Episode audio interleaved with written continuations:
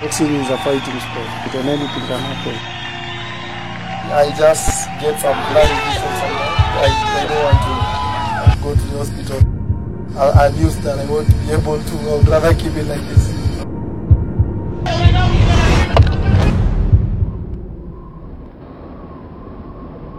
My name's uh, Michael Odiambo, and I'm a professional boxer. I was born in Cabera. I grew up in Cabera. In Cabera, you know, survival and life is all about fighting. You fight for everything.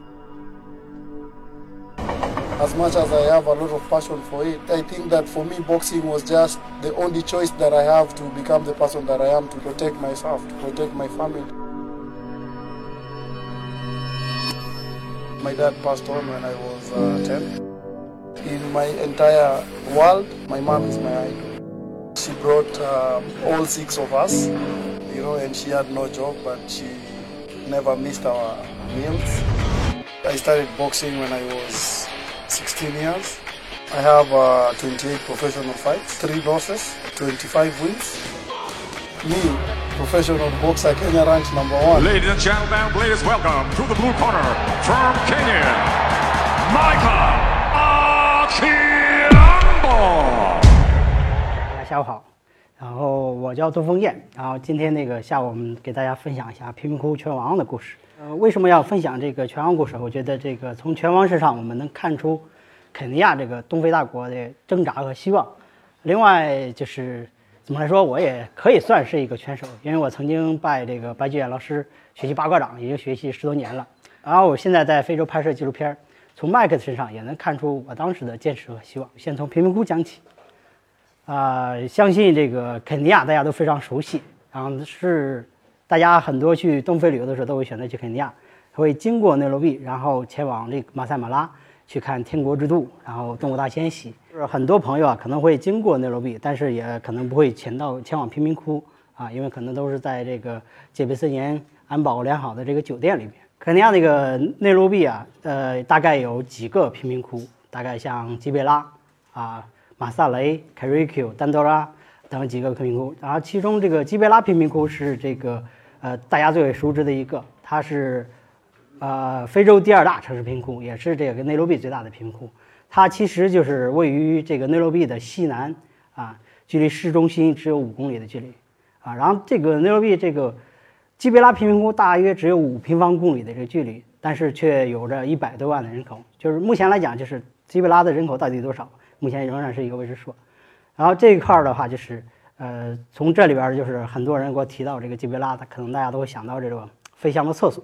因为这个贫民窟里边很多厕所就是呃非常少的，很多时候这个贫民窟这个厕所攻略就是一个非常难的一个事情，而且这个飞翔厕所就是很多人就是没有公共厕所就会把这个方便然后扔在这方便袋里边，然后扔出去啊，然后还有很多这种违法犯罪活动，大家可能就会。记得起这些。一六年，就是三年之前，我们拍摄这个贫民窟的时候啊，啊，我们就没有太多的这种顾虑啊，因为我们的啊引路人就是这个拳王麦克，Michael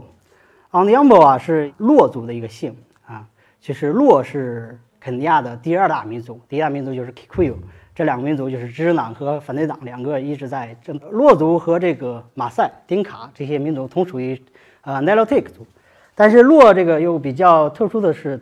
他是唯一一个在这种游牧民族的少数民族里边以打鱼为生的啊，他们就是居住在这个大概就是维多利亚湖的附近，奇苏木那一块区域啊。那大家知道这个奥巴马，奥巴马他的父亲也是洛族，呃，麦克的父亲啊其实是一名高级军官，原来的时候，但是不幸的是他参加了一个参与了一场不成功的政变之后就杳无音讯，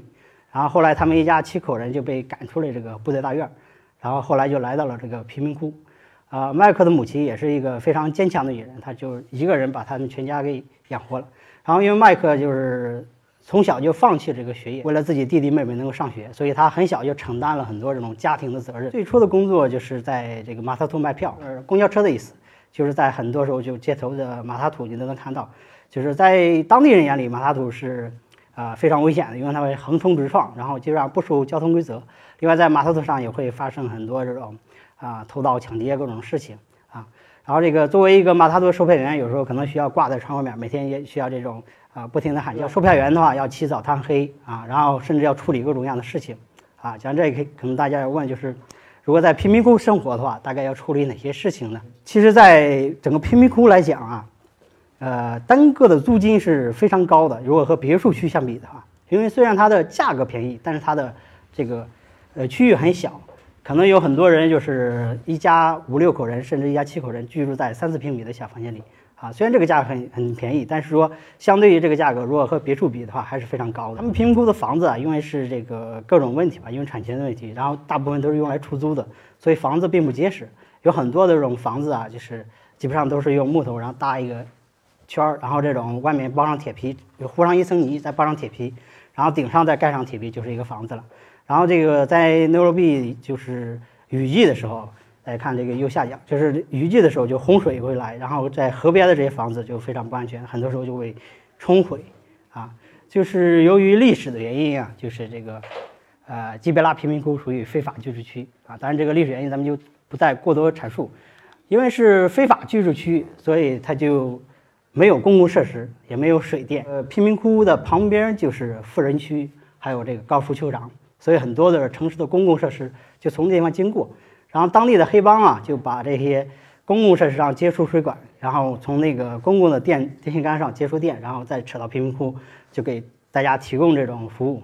啊。另外，这个在贫民窟里边，就是很多时候就是这种都是一个一个非常小的巷子。哎，这个拼图大大概就是一个丘陵的这个形状，然后是是在一个山区的，其实它是上下别落有致的。然后，但是这房子啊，就是。他们中间的路是非常窄的啊，然后一个一个的这样小的这个的路，然后另外有很多胡同啊，都是这个死胡同。如果你不熟悉路的话啊，就很容易迷路。另外就是在这个路的中央啊，大部分都是下水道，就是基本上就是布满了这个污水和垃圾。所以一般去贫民窟的话，我们一般不会穿太干净的鞋子。然后刚才讲到这个偷水偷电的这个黑帮。就给大家造福利的黑帮，其实这些黑帮的来由也有它一定的历史原因，就是早些年也是因为大选各种原因，就是有些政客为了这个选票，然后他们就把这个呃就往贫民窟发了很多枪支，然后让部落去对战，因为这个如果是死掉一个，然后对方的选票会少一些。大选之后啊，啊这个枪支没有有效的回收啊，所以就是收回去。后来就是有些年轻人就自发组织，然后形成了早期的黑帮。这个黑帮，就我们所说的黑帮，其实在我看来，它顶多算是一个贫民窟物业的一个一个角色，因为它主要就是水电，然后还有卖大麻，啊，然后水电就是基本上它设施需要维护的，所以它有时候承担这种维护的角色。另外，这个大麻的话，就是在肯尼亚这个大麻是非法的，在这个贫民窟来讲，不要说大麻，毒品都非常容易得到，啊，然后他们的大麻其实准确来讲，也只是算是一个分销商。啊，就是据我们 所了解，就是城市里边最高的这种总经销，可能就是当地的议员或者 government 啊，啊，然后这个另外他们还有一项主要的任务就是维护当地的治安啊，贫民窟维护当地治安啊，也是因为贫民窟分各个区啊，然后他们这个我们当时所在这个区域叫贫民窟的凯央达区域，凯央达区域就是这个黑帮老大就是阿狗狗啊，他是这个麦克的发小，所以我们才能在里边这个畅通无阻。基本上也不用管任何问题啊，即使丢了东西，我觉得很快就会找回来。然后如果说有帮派成员在别的区域犯了事儿啊，那可能说就是，呃，他们就会定期去开会，然后去解决这事情。很多的这种治安都是靠这个这些啊黑帮来管理的啊，因为这个很多时候警察是进不去的。黑帮他们告我，他们在大选的时候，其实就是因为有很多时候出现这种混乱嘛。死了很多人，就出现这种部落的争斗。黑帮保护了很多人，并没有产生那种大规模的动乱。就他们这个区，呃，讲到贫民窟的治安，就是警察是很难进去的，因为这里边警察非常不熟。就是有时候即使进去要抓抓罪犯，啊，可能这个罪犯在当地人眼里边，可能真是是一个非常好的年轻人啊，因为经常可能是帮着当地人干活，然后这个，呃，扶老携幼的这种非常好的一个角色。因为俗话说，兔子不吃窝边草嘛。然后他们在如果说一旦有警察过去抓的人的话，可能很早他们邻居就给他放了风声，就逃出去了啊。所以很多时候警察也基本上很难在贫民窟抓到人。呃，贫民窟的治安啊，就是之所以这么好，也和当地的一个 mobile justice，就是这个暴力正义有关。就是在两千年左右的时候，因为那个治安实在是泛滥了，当地人就贫民窟的人都受不了了，简直无法忍受后来他们就是因为这个警察又不管，他们就自发的去惩罚这些罪犯。啊，一个在当地待过十几年的老华侨，他告诉我他亲自经历的一个事情，就是，呃，他有一次去坐公公交车，就是马塔土，然后这个在马塔土里边发现了一个小偷，然后后来司机就停车，当地的车里边人就把小偷直接拉到这个外面绑绑起来，然后直接浇上汽油就点掉了。然后这个这种的情形就非常多，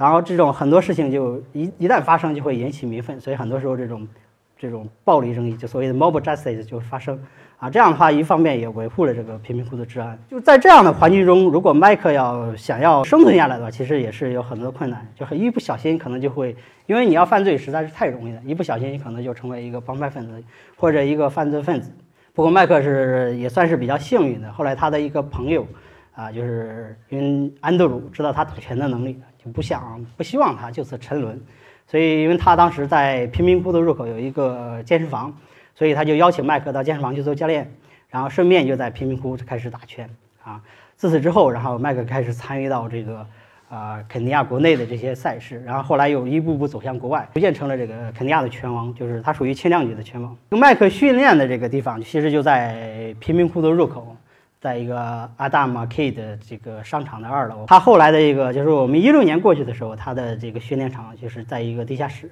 大概也是非常简陋的一些设施，然后大概十几个拳手在里面训练。呃，麦克训练的话也是非常刻苦的，每天早晨起来之后他会跑十公里，然后再去健身房做各种各样的这个体能训练和拳击训练。麦克打拳的时候，有时候感觉就是非常猛，就是非常的拼命啊。他告诉我，只有打赢了比赛之后才能拿到奖金。所以他就会奋尽全力去打拳。他告诉我，就是如果说他在肯尼亚，呃，打赢一场比赛的话，大概能拿到啊一百美金的这个这个收入。而这一百美金如果没有其他收入的话，将是他半年的这个生活费。麦克告诉我，他其实很怕这个受伤啊。有一次这个，呃，打拳的时候，他被打的这个两眼充血，然后头晕了很长时间，但是他没有去医院，啊，而是这个休息，在家休息了大概半个多月，后来又又。呃，继续去训练了啊。麦告诉我他是比较幸运的，因为是那次打拳并没有就是受伤太严重啊。如果太严重的话，可能他就此就离开拳击舞台了啊。大家就是呃熟悉肯尼亚的拳击的人可能知道，这是呃肯尼亚拳击界曾经也辉煌过啊。但是这个呃现在可能就是风采不如以前了。当地的一些拳击手告诉我，其实这个。真正能在拳击界生存下来的，可能是那些这个体制内的人，就是所谓的警察、军队和政府有关的人。就是当年一六年的时候，有几个参与这个一个警察告诉我，他说这个也是打拳的拳击手，他说参加里约 这个奥运会的当时的一些选手可能都是体制内的，真正可能有些有才华的，可能没有办法去参与到这种比赛中。我们在当时也采访了一个参与过、参加过这个悉尼奥运会的一个拳击亚军。他后来又连续参加过多届的奥运会，因为当时他是一个警察。不过他后来出了次出了车祸，然后腿受了伤，就没办法继续打拳了，啊，所以就是后来他给妻妻子跟他离了婚，他自己又搬到贫民窟住，基本上生活来源全靠这个朋友救助啊。虽然大家这个嘴里边就经常喊着他 champion，就是冠军。但是实际上这个有点嘲讽的这种味道。呃，因为体制内打拳尚且如此，所以麦克也在想，当时麦克年纪也已经三十多了，他也在想，这准备着自己的这个退役赛。然后当时这个退役赛是为了纪念这个拳王阿里来举办的，酒店的拥有者他举办的，因为他也是比较喜欢拳击，然后所以他在他的酒店搭了一个新的擂台啊。据我们所知，这个之前贫民窟可能只有一个擂台，然后没有这个第二个擂台。然后这个算是一个新的一个擂台，全新的擂台，啊，然后这个擂台要比以前的要好。原先的擂台可能就是只是用这个，呃，当时的这种啤酒瓶箱子，然后搭起来的一个擂台。然后在这个拳台的旁边还有一个洞，就是拳手在打拳的时候，有时候不仅要留意对手，还要留意这个洞，因为一旦如果说这个跌到这个洞里边，可能这个拳就就输掉了。然后在这个期间，我们就是等待着这个海报的消息，也等待这个最终比赛的这个到来。啊！但是后来就在比赛的前几天，然后后来我们得到消息说这个拳赛延期了，延期两周之后就行啊。对于这个消息，这个麦克呢并没有感到任何不高兴，因为他已经习以为常了。他说正好也可以让对手先准备准备，给他两周时间多准备一下。然后在这个期间，除了了解这个呃评估拳击之外，我们也开始了解其他的这种拳击现象。就在肯尼亚，虽然说拳击环境不好，但是当地人非常热爱拳击。在贫民窟的墙上、马塔图上很多地方就能看到这种关于拳击的拼音涂鸦，啊，就是和宣传。因为社会的治安环境不好，所以当地人就用过通过拳击去反抗啊。然后在这个贫民窟里边还有一个组织叫 Box Girls Kenya 这样一个组织，啊，就是在因为在它最早是在两千年有一些拳击教练来发起的，因为贫民窟的治安非常不好，所以他们就希望能够通过教授女性拳击，然后来让女性能能教到学到一些自卫技巧。在这个近大概就是呃二零一零年，联合国儿童基金会曾经有一个调查，在大约这个十八岁以下的这个。呃，女性人群里，然后曾经有大约有百分之呃三十二女性曾经遭受过性骚扰，而且有百分之六十六的女性啊有过身体就是身体暴力遭受过。但是这些女性她不知道如何去处理这些事情。然后 Box Girls 就通过教授女性啊这些技巧，他们更多的时候不是教授这种打拳比赛的这种技巧，而是更多的教授这种怎么用拳击去防卫。除此之外，他们进行着其他的这种宣传和教育活动，啊。这个他们通过大概十多年的这个努力，让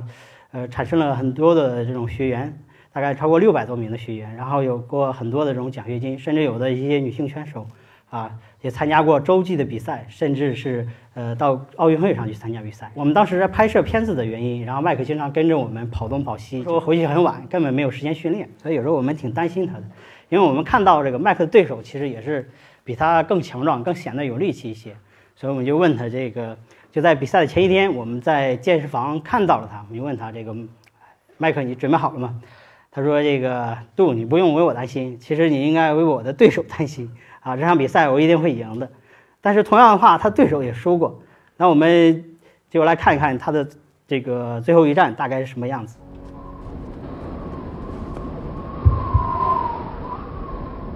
My final training.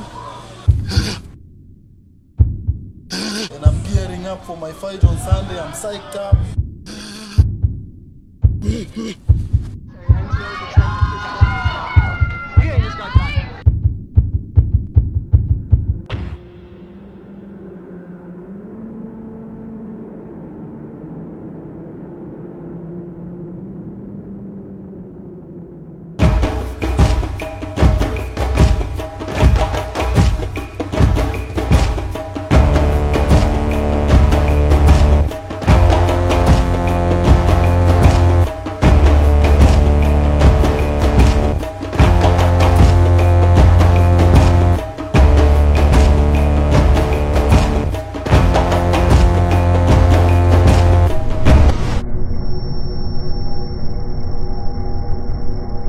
I've learned for a very long time. I just want to help other people. I want to become a social worker.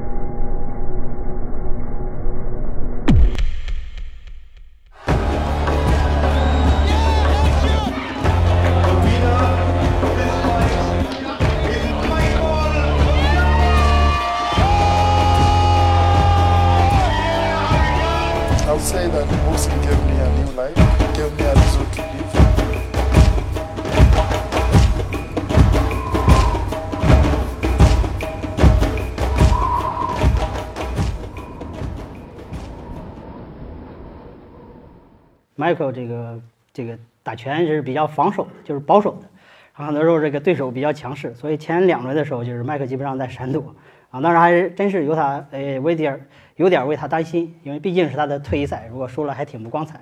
呃，结果到第三轮的时候，这个对手的体力就不行了，所以他就趁势一拳，就直接将对手 KO 啊，所以这个全场就开始响起了这个热烈的掌声。这些片段大概就是我们当时拍摄的一些部分的纪录片的一个部分片段。啊，如果这是一个体育电影的话，我觉得这个故事大概应该就这样结束了。但我们并不是一个这种电影，我们全麦克的这个生活啊，还需要继续。呃，麦克除了自己打拳之外，然后呃还关注着其他的这种贫民窟的这儿童，他希望能够带动更多的人走出贫民窟。就在麦克训练的这个健身房。有很多年轻的这种拳击手也跟着他训练，在他们眼里，麦克是他们的偶像。同龄人大概都是很多人在这个抽烟喝酒，呃，吸大麻，甚至在赌博的时候，他们在健身房挥汗如雨啊，努力的想实现自己的梦想啊。除此之外，这个 Michael 还就是他是很多这个孩子的偶像，所以他成立了一个公益项目，叫 Champion of Kibera，就是基贝拉冠军的这样一个项目。他希望就是工作之余啊，他会带一些这种呃这个儿童去打拳啊。就是当时在麦克训练的时候，就周日的时候啊，麦克刚训练完，就是贫民窟，就是这个健身房就陆陆续续的来了很多这种孩子，很多孩子一看就是穿的很破，明显就是从贫民窟来的。啊，这里边的很多孩子大概就是啊，就是贫民窟的所谓的有一些部分就是贫民窟的流浪儿童。这些流浪儿童，当地人称他们为这个行走的僵尸啊，或者说这个胶水男孩，因为他们经常会吸胶水。我曾经跟踪过一对这个流浪儿童，大概在两个多月的时间啊，当然那个故事就是比较长的一个故事了。但是我们就简单的讲一下这个流浪儿童。这些流浪儿童他们每天以吸胶水然后为生，就是他们这个吸的是那种工业的胶水，就是闻这个胶水的味道，就类似甲醛的味道来刺激大脑啊。为什么要吸胶水呢？因为在这个贫民窟，他们有时候是没有吃的啊。他们当他们饿的时候，如果吸到胶水之后，就感受不到这种饿了啊。另外，就甚至从垃圾堆有时候捡的这些东西也能吃得下去的。他们的生活来源大概就是从垃圾堆捡一些垃圾，然后回收啊。另外一部分生活来源就是乞讨啊。另外就是内罗毕的晚上就是还是很冷的，因为虽然是说在赤道附近，晚上大概在十度左右，但他们就是基本上没有固定的住的地方，就是睡在野外草地上。那晚上的时候睡觉是很冷的，就十度左右是非常冷的。然后他们没有盖的东西，那怎么办呢？就是吸了药水之后就感受不到这种寒冷。另外就是当别人在打他们啊或者羞辱他们的时候，他也没感受不到疼了啊。正是这个，因为吸胶水可能就是会对大脑造成这种永久性的损伤，但是离开胶水，他们更难在这头生存啊。像这种流浪儿童，他们必须是群体生存，如果单个是更是很难活下去。啊，有时候他们这个自己如果落单的话，还会比别的人那个击奸。我们当时跟踪的大概有十几个孩子，大概有三到四位就是艾滋病的携带者。就是麦克有时候就是，他也知道就是这些，并不是每个儿童都能成为这个拳就拳击手，所以他更多的是通过这个教孩子打拳，让他们学会一些自卫的技巧。另外就是他说这个。拳击是一个有规则的项目，啊，有规则的运动。如果说这样的话，就可以让孩子们学会自律，啊，就是麦克除了这些贫民窟项目之外，他还积极的去，就是拉了很多资金去参与到这种去，找到国外的很多公益项目去寻求资金，然后帮助贫民窟的这些母亲，啊，因为他觉得如果说。孩子的母亲，如果这个家庭中母亲有一定收入的话，那他肯定会对孩子有很大的帮助。Champion k b r 的项目就是他进行了很多年，但是救助的孩子非常有限啊。因为在这个在这期间，呃，他陆陆续续的让十几个孩子，就当时打拳大概有二十多个孩子，后来又协助了十几个孩子就返回到学校啊。然后同时他还在关注了更多的孩子，但是这个。呃，已经进行了很多年，但是感觉收效是非常甚微的，就是能救的孩子非常有限的。所以麦克有时候他就，他就跟我说的，他说，与其在这儿辛辛苦苦的救这孩子，有时候真的不如去贫民窟发一些避孕套，让这些贫民窟少生些孩子出来。对于这些贫民窟的孩子来讲，在他们这个年代，如果说没有一个人能够呃伴随或者跟随他们成长，会教导他们成长的话。这些他们长大之后肯定会成为这个社会的不安定因素。这样的孩子是非常多的。然后平就是对于肯尼亚来讲，肯尼亚的人口红利也在到来，因为年轻人非常多。但是有越来越多的年轻人根本没享受不到这种啊这个教育和其他的这种权利，所以他们没有工作的话，就会成为社会不稳定的因素。这些孩子如果要救助的话，可能呃不仅仅和他们的教育，以及和他们的家庭和他母亲。呃，我觉得政治更多的和他们的社区的发展，啊，和他们城市的规划以及这个他们的政治体制很多都有关系。如果这些问题，呃，不解决的话，那么他们的还是会陷入一个他们的还这些命运还会陷入一个死循环。贫民窟拍摄的这段时间，有时候我们开始的时候见到贫民窟，我们大概想的就是贫民窟大概是一个贫穷、疾病，啊，然后混乱，甚至是慈善各种的一个混合体。但是通过接触到麦克，甚至接触到更多的这些当地的人和故事之后，我们觉得就是，可能也就是因为由于麦克他们才能改变这个贫民窟，啊，因为对于我们来讲，虽然就是国外媒体报道有很多的志愿志愿者在做很多的志愿工作，但是我们能做的可能只是外部的这种啊，可能起一个推动的力量。真正的还是靠他们内在的力量。如果内在的问题不解决，那这些问题可能很难解决。麦克之后的生活，我们也得再继续。就是一七年的时候，我们又一次这个返回贫民窟，当时正值这个肯尼亚大选，我们就住在贫民窟麦克的这个房子里。后来我的搭档，然后也帮他找了一个国企的工作，啊，他相对有了一些稳定，但是同样他也有些肯尼亚年轻人的一些小聪明，有时候这个可能说是请假不去上班，可能是说在酒吧也喝，发了工资，酒吧和朋友去喝酒，甚至有时候生病也是为了自己的一些工作。然后一七年就是我们即将离开的时候，啊，他当时搬到了一个新的房子，啊，后来也带我们去，那房子离贫民窟不远。也方便他的 NGO 项目啊，然后那个房子有两个卧室，有厨房，有客厅，算是不错了，因为在贫沟区。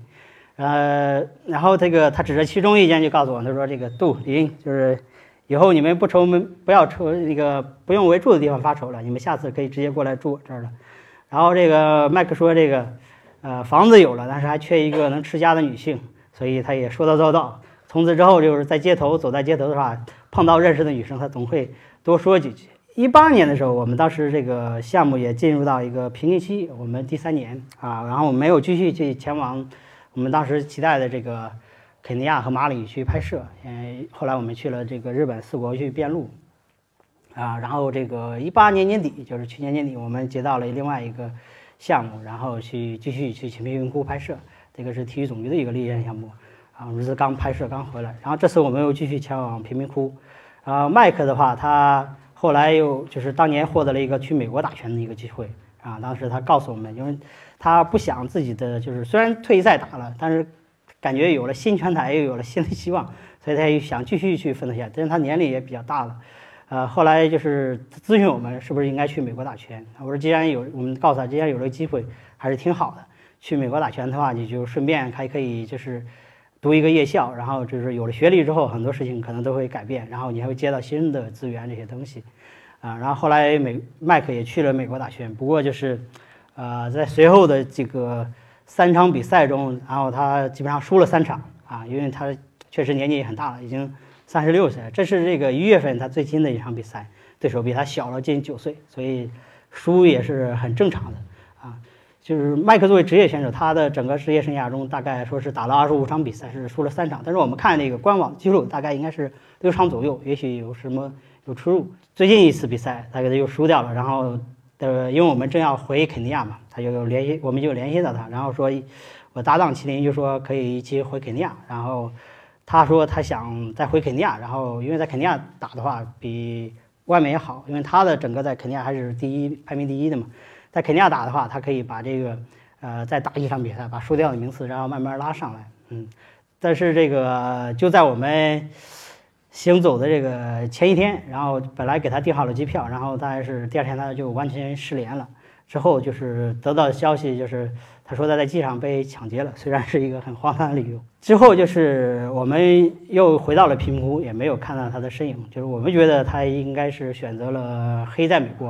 啊，因为这个。呃，对于肯尼亚，他可以随时回去，但是美国呢，可能，呃，不一定能随时回去啊。所以，如果这是他自己选的话，啊，我会祝福他啊。呃，谢谢大家，就是这个拳王的故事大概完了啊。